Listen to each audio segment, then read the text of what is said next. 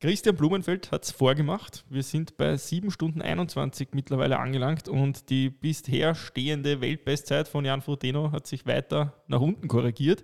Jetzt ist die Frage, ähm, ja, wann sehen wir die nächste Schallmauer oder besser gesagt die Schallmauer von unter 7 Stunden. Wir plaudern heute mal drüber.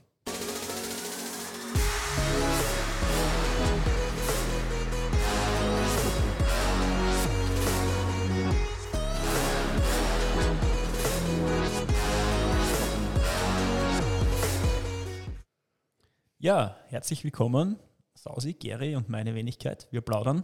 Wir plaudern beim Bier. Halli, hallo.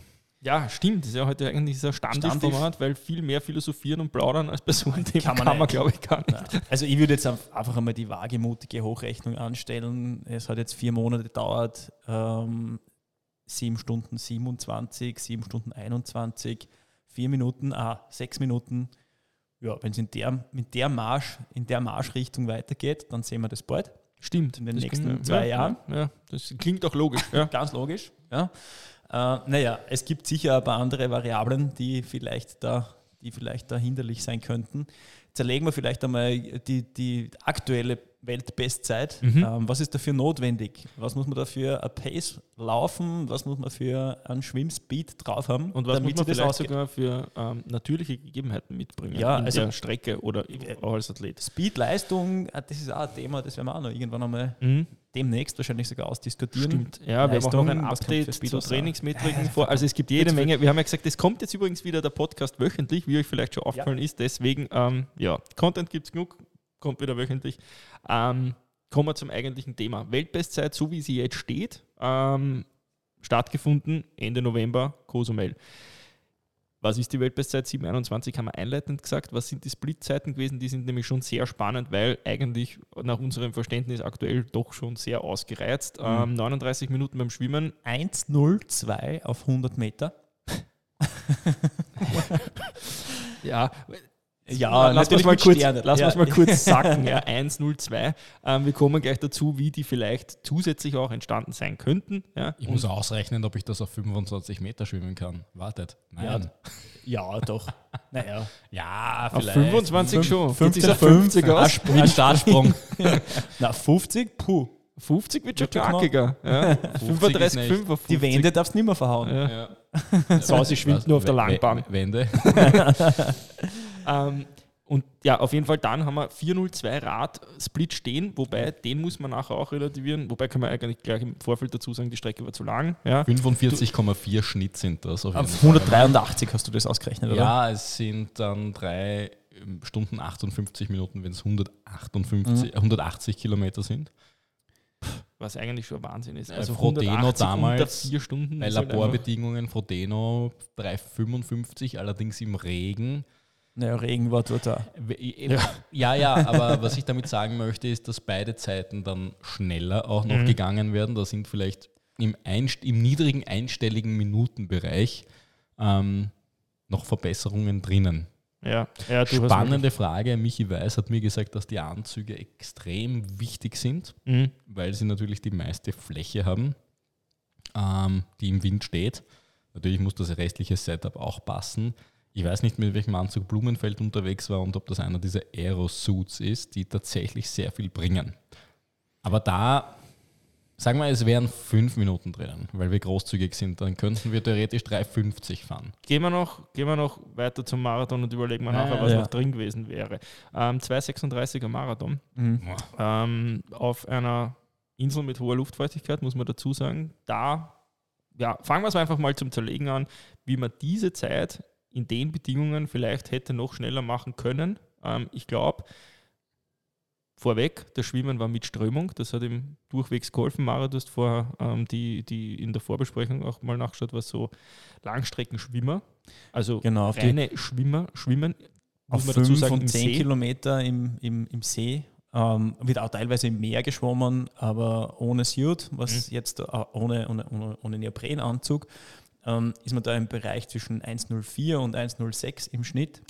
Das Und heißt, da das die war mal Relation- schneller. Genau, Ja. Blumenfeld 102, ebenfalls ohne Neoprenanzug, das Mhm. muss man dazu sagen. Allerdings im Auftrieb stärkeren Salzwasser, das spürt man schon. Ja. Und, und das ist eben der Riesenpunkt, das ist doch die Strömung. Ja. die Strömung, du hast da im letzten Podcast angemerkt, dass die Schwimmstrecke vielleicht ein bisschen zu kurz war. Ja, also, ja. wenn wir großzügig rechnen, werden es wahrscheinlich 1,10 gewesen sein auf, auf, auf den 100er, mhm. vielleicht knapp drunter, Mhm. was ja nicht minder bemerkenswert ist. Na, absolut nicht. ja, ähm, das Problem ist, was man ja doch immer bei so ja, Schallmauern vergisst, ist, dass das Rennen nicht nur aus den drei Disziplinen besteht, sondern auch aus den Wechselzeiten. Das muss man ja immerhin sagen, hat, ähm, war beim, beim Tri-Battle Royale zwischen ähm, Frodeno und Sanders ja sehr gut optimiert. Die Wechselzone war, glaube ich, um 12 Meter lang und da drin ist ein Radl gestanden. Das war schon so, dass es in Cozumel eine sehr große Wechselzone war und Blumenfeld trotzdem, glaube ich, beim ersten Wechsel irgendwas 1,15 oder sowas braucht, also sehr schnell war. Gelernt ist gelernt, ne? Ja, aber das Problem ist, die Optimierungsmöglichkeit da dahinter ist eigentlich in einem regulären Ironman-Rennen und wir sprechen ja darüber, wie man diese Leistung Mhm. auch in einem regulären Rennen schaffen könnte, eigentlich Mhm. schon schwierig zu optimieren, wenn man es nicht so probiert halt, wie es, wie es Frodo und Sanders in Mhm. einem ähm, ja, isolierten Verfahren gemacht Ja, haben. m- münzt man das vielleicht um auf isoliertes Verfahren, auf Laborbedingungen für Blumenfeld oder wen auch immer, der einen Sub-7-Versuch startet. So Äh, wie Kipchoge quasi. Ja, Ja. genau. Ähm, ich, glaub, ich glaube, dass es jetzt zurzeit äh, sehr vermessen wäre, das irgendwie anders äh, anzugehen, in einem normalen Rennen das noch in die Richtung toppen zu wollen. Wobei, wobei, warte mal, sprechen wir das Thema fertig. Bleiben wir mal angenommen, wir bleiben bei dem Rennen, wo wir waren. Wir haben Okay. über den Radsplit gesprochen.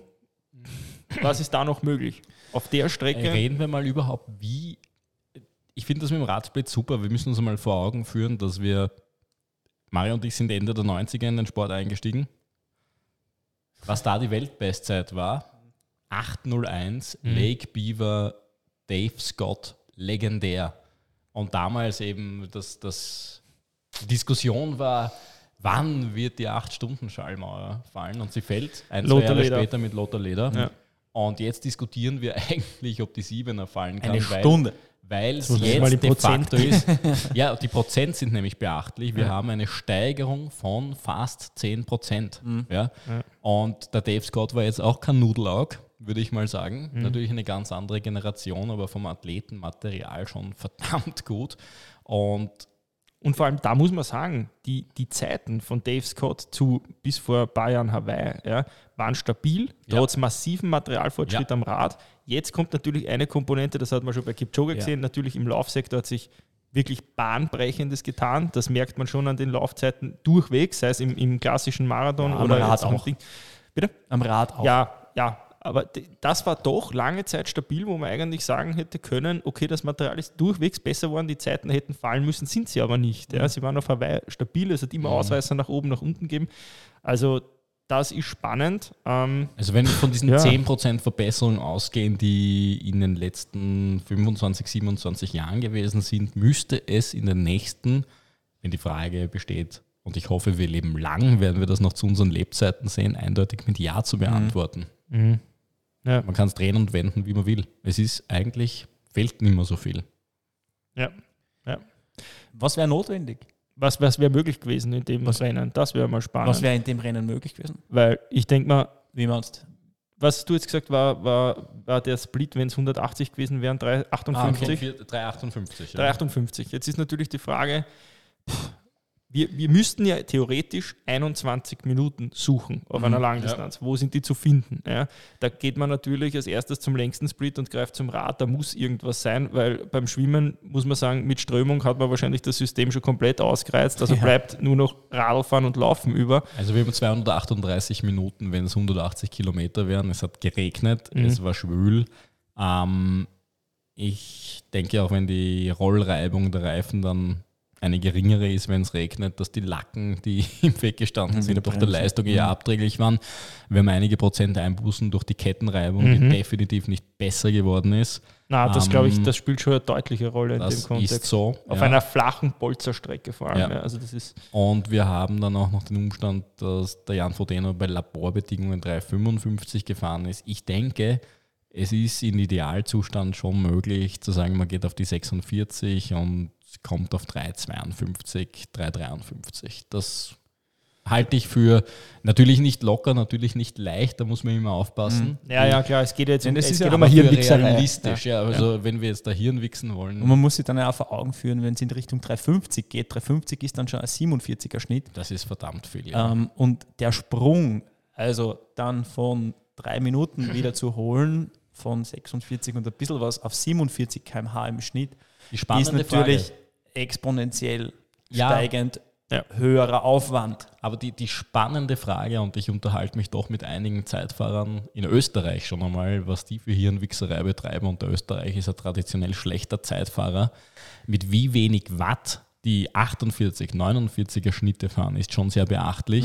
Und ich denke, dass man Stichwort Position, Materialabstimmung und ich weiß, Blumenfeld ist Olympiasieger und offensichtlich sehr gut betreut, aber ich denke, dass da noch Reserven sind. Naja, über weil- die Position kann man sicher auch noch streiten. Ja. Ja, das stimmt. Ja. Ja. weil da sicher noch was drin ist. Mit all den Trade-offs, die du dann natürlich hast, kannst du danach noch laufen, aber ich denke, dass ich, da ist noch das meiste Mhm. Potenzial. Ich, ich gebe da recht, vor allem, ich würde jetzt, das mit der Position ist tatsächlich ja schon sowas, was, die, was das danach halt vielleicht die Laufperformance auch negativ Mhm. beeinflusst. Also das ist ja einfach ein Trade-off.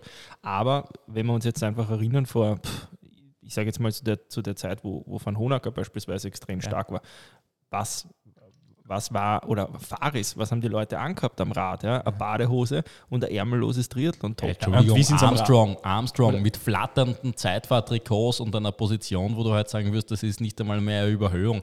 Die, der, der steht teilweise in den Anfang Nullerjahre, ich habe es wieder gesagt, äh, offen wie ein Scheunentor auf dem Radl. Ja? Ja, und das will ich jetzt eben damit sagen. Wir haben uns jetzt zu dem hinentwickelt, dass wir mittlerweile im Triathlon mit Suits fahren. Ja, das heißt, wir, wir, ich will nicht sagen, wir reizen das Thema aus, aber wir entwickeln uns in, eine, in ein, äh, wir entwickeln uns dahin, dass wir versuchen, am Rad auch alles auszureizen, wie es eben die Zeitfahrer tun. Ja. Mhm. Das heißt, ich glaube tatsächlich, sehe ich so wie du, dass da im, im Bereich vom, vom Quant und man, man merkt ja auch, diejenigen, die wirklich radaffin sind, ja, ähm, da wird probiert mit Aero-Überschuhen und sonstigen, also da schon noch Schrauben zu drehen. Nur haben wir halt einfach das Problem im Triathlon, dass auch das wieder ein Trade-off ist, weil ich mir das alles anziehen muss und nachher wieder ausziehen. Ja. Das heißt, wie viel Zeit hole ich mir auf die 180 Kilometer und wie viel verliere ich nachher in der Wechselzone oder davor?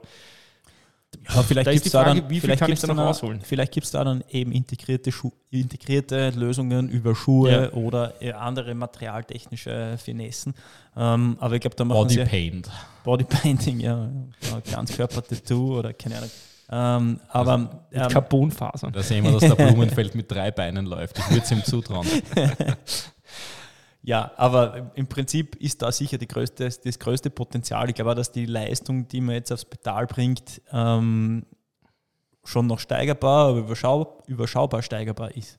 Ja. Ich, vor allem in Hinsicht drauf, und vielleicht ist das jetzt gute, eine gute Brücke zum Laufen, was man dann laufen muss, können Aber muss. Wir zum ne, nehmen wir mal zum Rechnen. Mhm.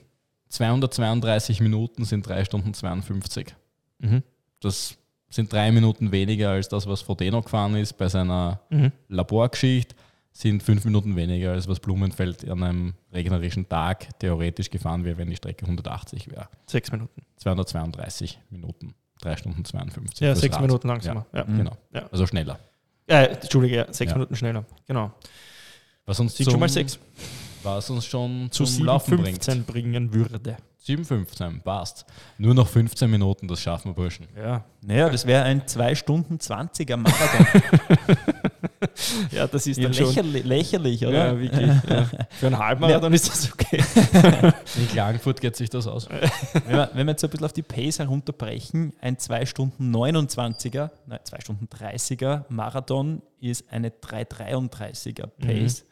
Ähm, ja, es Ja. gibt sicher einige Hörer, die vielleicht schwer straucheln, einen Kilometer in 3, 33 zu laufen. Ähm, ich zähle mir dazu. Ähm, Zurzeit tue ich mir da, glaube ich, auch schwer. Und das auf 42 nach einem 46er Schnitt am Radl ähm, und 1,02, 3,8 Kilometer schwimmend. Ja, spannend. Ja, und das, wenn man mal davon ausgeht, dass wir diese Schwimmzeit reproduzieren wollen, sprich wir wollen mehr mit Strömung haben, kann man wiederum davon ausgehen, dass Mhm. das Laufen wahrscheinlich tendenziell eher warm wird und vielleicht auch eher luftfeucht, also auch nicht unbedingt einfach, weil, ja, also die, die große Frage ist, was tut sich im Laufschuhsektor in den nächsten Jahren? Mhm. Da haben wir jetzt doch einfach durch diese Carbon-Technologie, ja, stimmt, aber wir haben durch die Carbon-Technologie wirklich eine neue Stufe erreicht und die Stufe wird wahrscheinlich ja, sukzessive halt weiterentwickelt werden. Ähm, ich aus meiner Sicht, wenn du mich fragst, was die größte Schraube ist, an der man Richtung sieben Stunden noch drehen kann, dann glaube ich tatsächlich, dass das im Bereich der Sporternährung ist. Ja. Wenn da was wirklich Bahnbrechendes kommt, frage mich nicht was, ja, das ist nicht mein Gebiet, aber ich sage nur, wenn nur mal jetzt ein reines Hirngespinst, ja, angenommen, es würde ähm, eine Möglichkeit geben, wie man ähm, mehr Kohlenhydrate verdauen kann ohne ein großes Risiko, beziehungsweise das schneller in die Muskulatur bekommt mhm. oder über eine andere Energiedichte, dann glaube ich tatsächlich, dass wir dann über eine neue Ära in dem ja, Sport. Also ich glaube auch, dass das die limitierende Größe ist, weil ja. jetzt einfach irgendwo im Bereich von 60 bis 90 Gramm pro Stunde äh, Ende der Fahnenstange. Wahrscheinlich in dem Sektor irgendwo bei vielleicht 110 vielleicht höher, sogar. Ja. ja. Aber, ähm, aber was, was, was, wenn man das in Richtung 150 bringen könnte, naja, dann sind die Leistungen gleich mal viel höher, die, die realisierbar sind. Absolut. Und ähm, dann schaut die Sache natürlich anders aus. Ja, ähm, ich, ich würde aber jetzt auch mal von dem ausgehen, was jetzt zur, zur Zeit möglich ist. Ähm, wenn die 100, wenn für den Fall, die Insights haben wir nicht, aber wenn die wirklich äh, eine Möglichkeit gefunden haben, 100, 100 bis 110 Gramm in der Stunde aufzunehmen, mhm. naja, ähm, dann erklärt das schon auch einiges. Ja, erklärt, wobei ich, ich, ich denke jetzt gerade an, an zum Beispiel den Sommer beim, beim Christoph Strasser, wo man dann auch gelesen hat, dass er 110 Gramm pro Stunde aufnehmen kann, was einfach auch vieles erklärt, ja, warum er einfach so exorbitante Leistungen auch im Verhältnis zu anderen Sportlern in seinem, ähm, äh, in seinem Sektor quasi vollbringen kann, weil das ist einfach schon, ja, es ist der limitierende Faktor und wenn du den einfach um so eine deutliche Marsch nach oben verschiebst, mhm. ja, dann hast du halt wirklich die Tür weit offen für ganz andere Leistungsmöglichkeiten. Die Frage ist halt einfach, wenn wir jetzt diskutieren über 21 Minuten, das ist ja kein Kindergeburtstag, ja, auf einer Zeit, wo viele schon ausgereizt ist, wie wir es angesprochen haben beim Schwimmen, wo auch schon die natürlichen Gegebenheiten mitgespielt haben. Klar, du hast das gesagt, Regen wäre grundsätzlich noch was, was verbesserungsmäßig mhm. wäre am Rad. Ja. ja, gut, aber dafür äh, muss man da sagen, der Wind ist an dem Tag auch perfekt gewesen. Also es waren eigentlich schon Bedingungen, die einer Weltbestzeit einfach zuträglich waren, sonst wäre es vielleicht sogar auch gar nicht worden. Wie viel dann noch möglich gewesen wäre. Denken wir darüber nach, wenn wir die 180 Kilometer, so pervers das ist, aber es wird ja auch über 24 Stunden gemacht, auf der Radbahn fahren. Dann sind 47 Schnitt auf einmal mhm. sehr machbar. Ja, aber ich glaube, jetzt kommen wir eigentlich in die philosophische Frage, will man, reden wir jetzt drüber, will man sieben Stunden reproduzieren oder produzieren auf einem tatsächlichen Rennen oder unter Laborbedingungen, Labor, aber unter besonderen Bedingungen, wie es Kipchoge zum Beispiel beim Sub-2-Projekt gemacht hat. Das sind ja zwei grundsätzlich verschiedene Dinge, weil es ist jetzt auch noch keiner an zwei ja. Stunden Marathon, also an unter zwei Stunden Marathon ich, in einem ich normalen denke, 201 ist das reguläre, die reguläre Weltbestzeit im ja. Rahmen eines Rennens. Ähm, auch hier haben wir eine fünfprozentige Verbesserung in, in unserer Lebenszeit erfahren, weil in Rotterdam war da die Weltbestzeit noch bei 206. Ähm, damals auch, war auch die Frage im Raum, werden wir zu unseren Lebzeiten überhaupt jemanden sehen, der Sub 2 läuft? Viele, die allermeisten, die ich gekannt habe, haben das mit Nein beantwortet. Und auf einmal läuft das jemand. Ähm, natürlich unter Laborbedingungen, ja. aber wenn die Frage die ist, und wir reden hier nicht von Windschatten, sondern von tatsächlich einmal einer signifikanten Reduzierung der, der Haftreibung bei einem gut gepflegten, bei einer gut gepflegten Radbahn, sind 47 Schnitt machbar. Mhm. Fraglos, mit der gleichen Leistung nämlich. Dann sind wir bei 350. Mhm. Das ist schon eine Menge Holz, nämlich noch einmal zwei, drei Minuten von dem runtergeschält. Wahrscheinlich geht es sogar noch schneller. Ich würde auch fast schätzen, dass es Richtung 348, 49 ja. ginge. Ja. Und, und dann wird die Sache auf einmal interessant. Ähm, Zumal du ja diese Bedingungen auch noch perfekt trainieren könntest im Aero-Setup. Und jetzt frage ich, also, 3,8 im 50er Becken. Ich frage den Mario, unseren Schwimmspezialisten. Naja. Wie sieht es dann aus? Die 1,5, die 1500 Meter werden irgendwo in einem 57,5, 58er Schnitt auf 100 Meter geschwommen. Ähm, dementsprechend für einen gut trainierten, für einen gut trainierten Triathleten, ich glaube, dass das in 1.02, 1.01 auch möglich ist. Ich glaube, dass die das auch schwimmen können müssen. Mhm. Ähm, auch jetzt schon in dem Bereich. Es gibt da Zeiten von, und das ist jetzt nicht mehr ganz up to date, von Gomez, der auch die 1500 irgendwo im Bereich von 1645, 1640 schwimmt ähm, was nicht mehr wirklich weit weg ist von dem mhm. äh, 1545, 1540, Entschuldigung, äh, was nicht mehr ganz so weit weg ist von diesen Zeiten. Und ja. Aber ähm, da würde ich jetzt dann schon reingrätschen, weil, also erstens einmal finde ich, also von 1500 auf 3,8 ist äh, ja mehr als das Doppelte. Das zweite, was mhm. der Riesenunterschied ist, ist schon, kann man das wirklich werten, wenn wir es im Becken schwimmen. Also wenn, dann müssten wir es zumindest im Open Water ja, haben, weil ja. die Wenden ändern einfach tatsächlich alles. Na, ja. bei Triathleten nicht. Im Gegenteil. Da müsstest ich du sag, sagen, im Endless-Pool geschwommen. Zeit wird langsamer. Na, Spaß. Aber das, das finde ich ist dann, das hat mit, mit dem Projekt zum Beispiel, wie es Kipchoge gemacht hat, nichts mehr zu tun. Also da, ich muss ehrlich sagen, da wäre es aus meiner Sicht wesentlich ähm, legaler oder, oder akzeptierbarer, ja, wenn man es wirklich wieder in Kosumel mit Strömung und so weiter macht. Ja. Das, glaube ich, ist eher, eher Triathlon nahe. Das mit der Radbahn bin ich bei dir, das wäre tatsächlich ein Versuch. Also wenn man wirklich jetzt in Kosumel in die Wechselzone eine Radbahn stellt und das einfach mal ausreizt, glaube ich auch, dass wir da wirklich von 347, 48 sprechen würden. Ja. Mhm. Bei einer sterilen Wechselzone, wie es der Frodo gehabt hat und wir sagen, der Wechsel dauert statt 1,15 ich sag mal 20 Sekunden, ja, mhm. was durchaus machbar ist für einen Kurzdistanz-Olympiasieger, ja. das darf man auch nicht vergessen. Puh, ja, dann haben wir wieder eine Minute. Also das ist tatsächlich schon, nur letzten Endes stehen wir dann beim Laufen und Ja, und wissen, dann stellt sich die Frage, war das jetzt, was er da gezeigt alles? hat, war das alles? Ja, und dann stellt sich die Frage, wir haben ja noch gar nicht über Schwimmpacing nachge... Wir haben über das gar nicht gesprochen. Im Schwimmen wäre es ja eigentlich auch, ähm, das habe ich, jetzt, hab ich jetzt überhaupt nicht im Kopf, ist ja vorne weggeschwommen ich weiß nicht, über hinter. Ja, du hast ihm kein Tempo gemacht? Ja, es hat leider keine Live-Übertragung gegeben. Ja, ist wieder ein ja. Armutszeugnis sondergleichen für Ironman. Also die Ironman, you never fail to disappoint. Man muss sich da schon eins vor Augen halten, ja, allein mit den Nachmeldungen, die von, von Kalifornien rüberkommen sind mhm. nach Cozumel, hätte man den scheiß Livestream, der was sowieso nicht viel kostet, weil die Qualität so mies ist, Hätte man das schon, aber egal. Ja, ja also ich habe keine Ahnung, äh, äh, jetzt ehrlich gesagt, wer da vorausgeschoben ist. Natürlich, wenn man da gescheite Pacemaker hat, mhm. ähm, und das ist ja völlig legitim und völlig legal und erlaubt, dass man dann eben schaut, dass der in, wie in Kipchoge-Formation quasi den Schwimmbad erledigt mit Hochklasse-Schwimmern dann ist diese, sind diese 39, 38 Minuten ganz sicher so auch realistisch. Weil im Wasserschatten mhm. äh, da drauf mhm. zu bleiben, mhm. ist eine ganz andere Vor allem Nummer. Könnte man dann auch noch das einzelne, das einzige, pff, ja,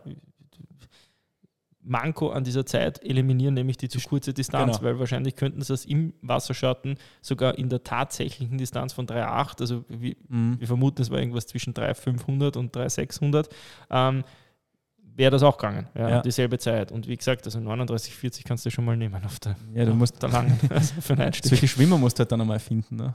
Ja, gut, aber das war ja auch ein weltweites Auswahlverfahren, was damals beim Kipchoge gehabt ja, stimmt. Haben. darf man nicht vergessen. Ja, ne? also wer da an wer war Seite war. Pacemaker, Ingebrigtsen ja. und ähnliche. Also, ja. ja. Ich habe gehört, die können laufen. Ja. Der Wellenbrock und, und, und Co. und bald den Jerry dann einmal den, den, den Blumenfeld. Äh, ja, das wäre wär nicht schlecht. Ja, und dann kann man auch thematisieren, ob auf einer Radbahn jemand die Pace fahren darf. Natürlich mit den Erdinger konformen 10 Meter Abstand. Mhm. ja, vielleicht sogar ein Mopperl. Derni. Also ich glaube, wenn, wenn du das wirklich auf der Radbahn fahren würdest, dann bräuchtest du das schon nicht mehr. Also du bräuchtest es, natürlich wird es dann noch schneller sein, aber ich finde, das wird das Ganze dann, am Rad ist es so ein irrer Faktor einfach. Ja. Ja. Ich würde es eher dann so machen, dass ich den Marathon wieder so laufe, wie es beim Kipchoge war. Und da mit mhm. tatsächlichen Pacemakern und am Geschwade und so weiter, weil das, glaube ja. ich, bringt mental unpackbar viel. Und vor allem, wenn es so viele Zuschauer wären wie beim Kipchoge, dann glaube ich, dass da schon noch viel wäre sowieso, wen so ein Versuch dann in Wien. Ja, sowieso. Na, Stadionbad. Ja, solange es Dusiger Stadion steht. Ne? ja, andererseits die, die, die, die Neue nee, ich habe das wäre prädestiniert. Mhm. Ja, Stimmt, stimmt. Also, ja. Erst, ja, gibt's Michi besser? Ludwig, vielleicht lässt du uns auf Kosten irgendeines britischen Sponsors eine Radbahn bauen, nachdem Genau. du schon die Hauptallee asphaltieren hast Wir lassen. benutzen sie auch nur unter 2G Ultra Plus Plus. Das machen wir alles. und ja. keine Gastro. Also, ich glaube, wir können irgendwie zumindest in Einigkeit sagen, dass das Projekt großen Schritten realistischer geworden ist, aber gleichzeitig noch immer unpackbar, unvorstellbar, dass das einmal in einem normalen Rennen fällt. Mhm. Wir, In den Ich- nächsten ich rufe fünf Jahren auf keinen Fall. Ich denke, Na, in den nächsten 20 Jahren Mhm. Wird schreit sich eigentlich sicher noch nach einer was tun. langfristigen Wette, die man da jetzt Mhm. mal so abschließen könnte. Es ist heute der 9. Dezember. 9.12.2021, am 9.12.2041, Stichwort Gendoping, werden wir darüber diskutieren, ob, naja, da werden die Mutanten, aber es ist Unterhaltungsindustrie. es, ja, machen wir uns nichts vor. Wir distanzieren uns hiermit deutlich von den Worten von Christoph Sasak. Ja, aber ich stehe zu dem, was ich sage und ich finde es geil. Ähm, Auch jetzt distanzieren ähm, dass das ein anderes Segment ist. Wir sind hier ja auch nur Konsumenten eines, eines Medienereignisses, das uns ähm, frohlockend Ja, ich, also bei all dem, ja. was du jetzt, was du jetzt, was das jetzt irgendwie so witzig klingt, aber es steckt ja schon was Wahres dahinter. Mhm. Also bei diesen ganzen Hochstacheln und diesen Battles, die da jetzt einfach kommen und letzten Endes dann irgendwann auch um eine Schallmauer geht es auch um scheiß viel Geld. Ja? Mhm. Ja. Und da, wo viel Geld ist, ist die Verlockung auch groß, dass man irgendwo nachhilft. Das haben wir auch in der Vergangenheit bei quasi allen Weltrekorden quer durch alle Sportarten und Olympiasiegen und sonst was gesehen, dass das immer wieder vorkommt, ja, beziehungsweise wahrscheinlich auch weit öfter vorkommt, als die tatsächlichen ähm, Athleten erwischt worden sind. Also was ich damit sagen will, das ist dann doch auch eine, ein wirkliches Risiko. Das Hause spielt sich mit dem Handy, weil er natürlich nichts Nennenswertes zu diesem Thema beizutragen hat. Äh, Erstens einmal habe ich nachgerechnet die meiste Zeit und ich muss auf meinen Insta-Feed schauen. Ja? Er hat jetzt schon einen Haftungsausschluss unterschrieben auf Instagram. Ähm, ja, ich, ich geniere mich, ich erröte gerade, aber Ja. nur kurz. Ja, ja, jetzt nimmt Das er noch einen Schluck aus seiner das Otterkringerdose. sicher wegen dem Otterkring. Ja, ich bin schon plumpen auch Fettburschen. Na, also was ich noch in Erinner Erinnerung rufen möchte, wir haben über das äh, Sub-7-Projekt gesprochen Ja. in Staffelform. Ja. Jetzt ist plötzlich In Staffelform. Naja, ja, also Ja. mit, mit ähm, Protagonisten wie Brownlee Ja. und äh, wer war da noch? Wer war da noch am Start? Ähm, Spierig zum Beispiel beim Spierig, Sub 8 Projekt Sub- für den Sub- Damen. Ja. Genau. Äh, jetzt redet man nicht mehr von einem Staffelprojekt, sondern jetzt reden Ja. wir von einem, ähm, einer Einzelleistung Was unpackbar in dem ist. Bereich. Ja? Äh, und das ist schon noch einmal eine ganz, ganz, ganz andere Nummer. Man darf nicht vergessen, dass die letzte Einzelleistung in einem offiziellen Rennen, ja, ich weiß, das Rennen von Sanders und Frodo war offiziell, auch offiziell, aber ich meine jetzt wirklich im Rahmen von einem Rennen, wo tatsächlich auch noch andere beteiligt Mhm. waren, eine originale Wechselzone war und so weiter, 7,35 war. Das heißt, Ja. wir sind um 14 Minuten schneller geworden. Puh, das ist schon ein In Wahnsinn. wenigen Jahren nämlich. Das Ja. war 2016. Das Mhm. In fünf Jahren hat sich durch eine neue Trainingsmethode, die wir in einem anderen Podcast diskutiert haben, ja eigentlich schon eine Menge getan. Ja. Und ich bin gespannt, was den nächsten Unterschied bringen wird. Ja. Ja, ja, absolut. Und vor allem das, was ich noch einmal rausstreichen will, ist, dass bei diesen 721 die wesentlichen Strecken, nämlich das Radfahren und das Laufen, gestimmt haben. Ja? Und dass diese Diskussion von wegen Kameramotorräder, ich will die jetzt gar nicht groß anstoßen, aber die hat es damals halt einfach gegeben bei der Weltbestzeit in, in Rot, dass die hier nicht war. Aber ja? auch im Allgäu. Und ja, auch und vor allem dort, ich finde, diese Zeit darf man trotz, die darf man ohnehin nicht zu hoch setzen, nicht falsch verstehen, ja. Aber dass, ich, dass extra eine Kette zur Orientierung gespannt worden ist, dass es eine Steilkurve gab und so weiter, das sind einfach Bedingungen, die sind für diese Zeit gemacht worden. Ja? Und da waren es natürliche Gegebenheiten, die diese Zeit begünstigt haben. Das sind immer zwei Dinge, die man aus meiner Sicht klar unterscheiden muss. Ja. Weil wenn wir anfangen, Naturereignisse wie Wind in Frage zu stellen bei einem Ereignis, was einfach an, an der freien Luft quasi stattfindet, dann fangen wir irgendwann an, jede Leistung zu relativieren. Und das ist auch gegen den Sportler unfair, ja? weil der hat das letzten Endes trotzdem mit eigener Leistung Ja, produziert. im, am Ende des Tages müsste man es dann so weit runter reduzieren, dass man sagt, ähm, man lässt auf Swift Watt pro Kilo fahren Genau. und lässt mit Stride-Adapter äh, Watt pro Kilo laufen äh, oder äh, ja, und, und, und sucht sich dann den besten. Ja. Aber in Wahrheit geht es ja darum, und nochmal das ist vielleicht so ein Teaser für, äh, unseren, für einen unserer nächsten Podcasts. Ähm, die Leistung, die man reinsteckt, muss ja irgendwo in einem Speed enden, ja. wenn man die schnellstmögliche Zeit mhm. erzielen will. Und ähm, ja, wie schafft man das? Wie schafft man das, dass man die Leistung gering hält und den Speed hoch? Ja. und ich glaube, das ist was mit, mit Gegebenheiten, die einem aufgebürdet werden, aufgrund der, der, der Tatsache, dass es nur immer Freiluftsport ist, das Ganze. Ja. Und ähm, derjenige, diejenige, die das am besten schafft, wird dann Sieger, Siegerin sein. Ja. Mhm. ja. Ich, ich stelle nur noch eine Frage, die passt jetzt nicht unbedingt zu dem Thema, aber es interessiert mich jetzt einfach eure Meinung, nachdem es da eher eine Stammtischplauderei ist. Wie steht sie zu dem Thema mit, mit, mit der Strömung? Also es war ja dann doch auch ähm, auf Social Media diskutiert worden, ähm, ob das dasselbe ist quasi, wenn man immer mit Strömung schwimmt, als wäre es eine immer zu kurze Strecke. Ähm, Strömung ist eine Naturgegebenheit und ich glaube, man muss es auch, man muss es auch schaffen, die zu nutzen. Das heißt, ja. eine zu kurze Strecke brauchst du nicht nutzen, sondern es ist einfach zu kurz. Und die ist für alle immer gleich und die nutzt allen letzten Endes dasselbe, wobei, während ich das sage, ist ein Widerspruch, weil wenn ich schneller fahre, bringt mir die kurze Strecke weniger. Ja, okay. Es, das, was ich sagen würde als Ergänzung zu dir, ist eine Naturgegebenheit auf jeden Fall, deswegen würde ich es nicht in Frage stellen und vor allem, jede Naturgegebenheit hat immer auch den, den, den, den Nachteil, dass sie gegen einen sein kann. Ja, und das ist was, dann kann ich etwas nicht relativieren, weil sonst müsste man auch anfangen, dass man bei Leistungen im Bodersdorf sagen, naja, aber da war ja kein Wind. Na gut, war an dem Tag kein Wind, ja, und am nächsten Tag ist Wind, ja, und es hätte auch der Tag sein können mit Wind. Das ändert aber an der Leistung nichts, ja, sondern mhm. Derjenige, der dort an den Start geht, der wäre auch gestartet, wenn Wind gegangen wäre und der wäre auch geschwommen, wenn die mhm. Strömung mhm. dagegen gewesen wäre. Was anderes ist, wenn jedes Mal die Strecke zu kurz ist, dann ist es ja. ein, aus meiner Sicht falsch vermessene Strecke. Und das ist eigentlich bei einem Startgeld von 700 Euro, was wir bei Ironman haben, ja, ja, eine Sauerei. Ja. Das, das, das, das, Beispiel, das ich da vor Augen habe, ist jetzt auch wieder beim Schwimmen. Ähm, da gibt es ja coole Bilder, wo ähm, gute Schwimmer, die einfach Open Water im Meer können, Wellen nutzen, um ja. drauf zu surfen. Also die schaffen einfach das Timing so, so zu, zu, zu wählen, dass mit der Welle mitschwimmen und dadurch einfach einen Speed erzielen, der jenseits, weit jenseits von 1,02 auf 100 Meter ist. Ja? Mhm. Ähm, vor allem, wenn es dann Richtung äh, Ausstieg geht. Andere kämpfen halt und werden das nie schaffen und sind dann dementsprechend viel langsamer. Oder schlucken bei jeder Welle Wasser. Oder schlucken bei jeder Welle Wasser, weil sie es nicht kennen. Und am Ende des Tages ist aber der schneller, die schneller, die das kann.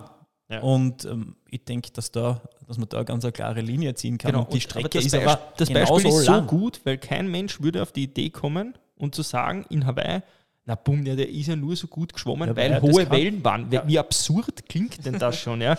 Aber das genau, das ist dasselbe. Ja, also da, okay, ja, ja es waren günstige Vorzeichen, aber ich würde sagen, ich hätte die ideale Schwimmstrecke, um wirklich schnelle Zeiten zu erzielen. Das wären 3,8 Kilometer im Toten Meer. Sau geil, mhm. weil mehr Salz ja, das, wer da Wasser schluckt, stirbt. Ja. So, jetzt Tabletten kannst du haben lassen. Das ist wie Luftmatratzen. Also mit meiner Wasserlage würde ich gerne im Toten Meer mal einen Wettkampf schwimmen. Ja, ich, ich habe sogar noch ein Beispiel.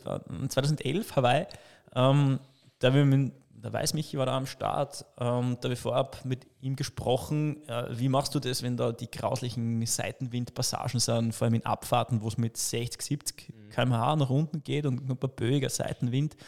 Ähm, was tust du da?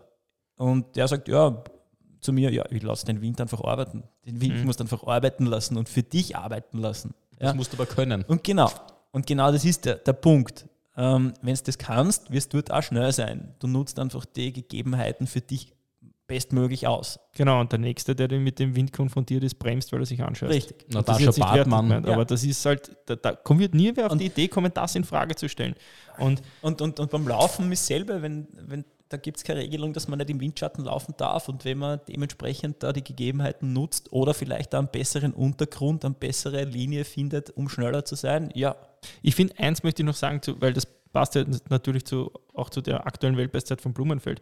Und das, finde ich, muss man in dem Kontext schon angreifen, Strömung hin oder her. Ja, was einfach nicht sein kann, ist, dass die Schwimmstrecke in dem Fall um 200 bis 300 Meter zu kurz war, weil es war auf den Streckenplänen richtig eingezeichnet. Es war kurz mhm. vorm Ende ist eine Wendeboje und die war am Steg gesetzt, statt da, wo sie eigentlich eingezeichnet war. Sprich, hätte man die depperte Boje einfach um 100 Meter nach vor, wären wir 100 Meter vor, 100 zurück und es wären 3,8 gewesen und keiner hätte, man hätte jedem Kritiker alles den komplett entwaffnet. Ja. Und das finde ich ist schade, weil letzten Endes ist es für den Athleten schade.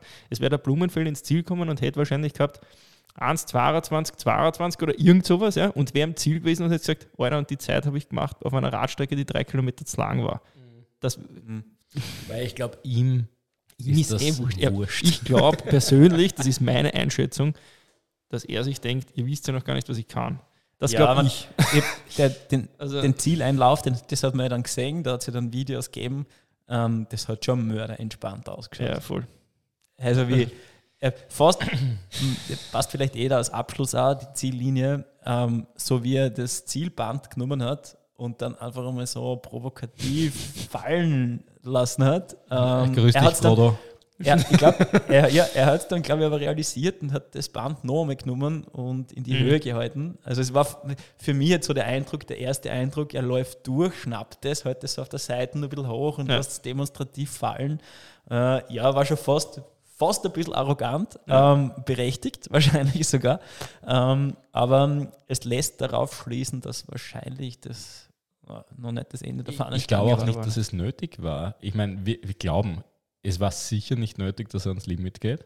Außerdem, warum soll er die Karten offenlegen? Ja. Die lege ich doch in Hawaii. Das macht nämlich jeden Gegner nervöser. Ja, ganz genau. Ja. Nämlich, wenn er dann nämlich wirklich noch einen Gang hat. Und mhm. ich glaube jetzt nicht, dass es zehn Minuten sind, aber wenn es zwei Minuten sind, ist es ja. schon schockierend. Und es vermuten ja auch viele Leute, dass der Frodo noch einen Gang hat, den er noch nie auspacken hat müssen. Also das wäre dann das Interessante. Ich fürchte, dass der Gang mit dem Alter jetzt irgendwann mal verschwinden das, das wird. Das glaube ich auch. Weil das, das wäre jetzt, jetzt glaube ich, und das bedauere ich schon, wäre wahrscheinlich dieser Sweet Spot mhm. gewesen, wo beide auf der Höhe ihrer Möglichkeiten sind. Er noch der Norweger im Aufwind und der Frodo schon im Abwind, weil die, ja. Man muss halt einfach auch sagen, das Alter einfach Corona seine hat lässt. den Frodo auf der Langdistanz schon bis zu einem gewissen Grad die Unsterblichkeit gekostet, ja, weil er wäre jetzt wahrscheinlich zweimal Weltmeister geworden. Das mhm. denke ich schon, bei der Form, die er gehabt hat in den Rennen, wo er jetzt am Start war. Und das war einfach dadurch bedingt, dass es kein Hawaii gegeben hat, ist natürlich unfair. Gut, kann keiner was dafür. Ja. Aber wäre halt dann natürlich schon was anderes, wenn er noch zweimal mehr Weltmeister geworden wäre. Ja. ja. Da hätte ein aufstrebender Norweger dann schon eine neue Herausforderung, die vielfachen Titel auch noch einmal zu holen. Ja. Mhm. ja, wir sind gespannt. Wir sind absolut gespannt auf Vielleicht die nächsten, hören wir uns in einem halben Jahr, wenn wir darüber reden, Jahre, wie ja, Sub 7 passiert ist. Ja, ich glaube, das wäre ziemlich geil. Ja, Nein, ich glaube es nicht. Jane Ries fragen, 60 Prozent und geht schon. Das, also, ich glaube, dass das noch dauern wird, aber ich freue mich, wenn es unseren Podcast in fünf Jahren noch gibt und mhm. das dann tatsächlich ein Thema wird.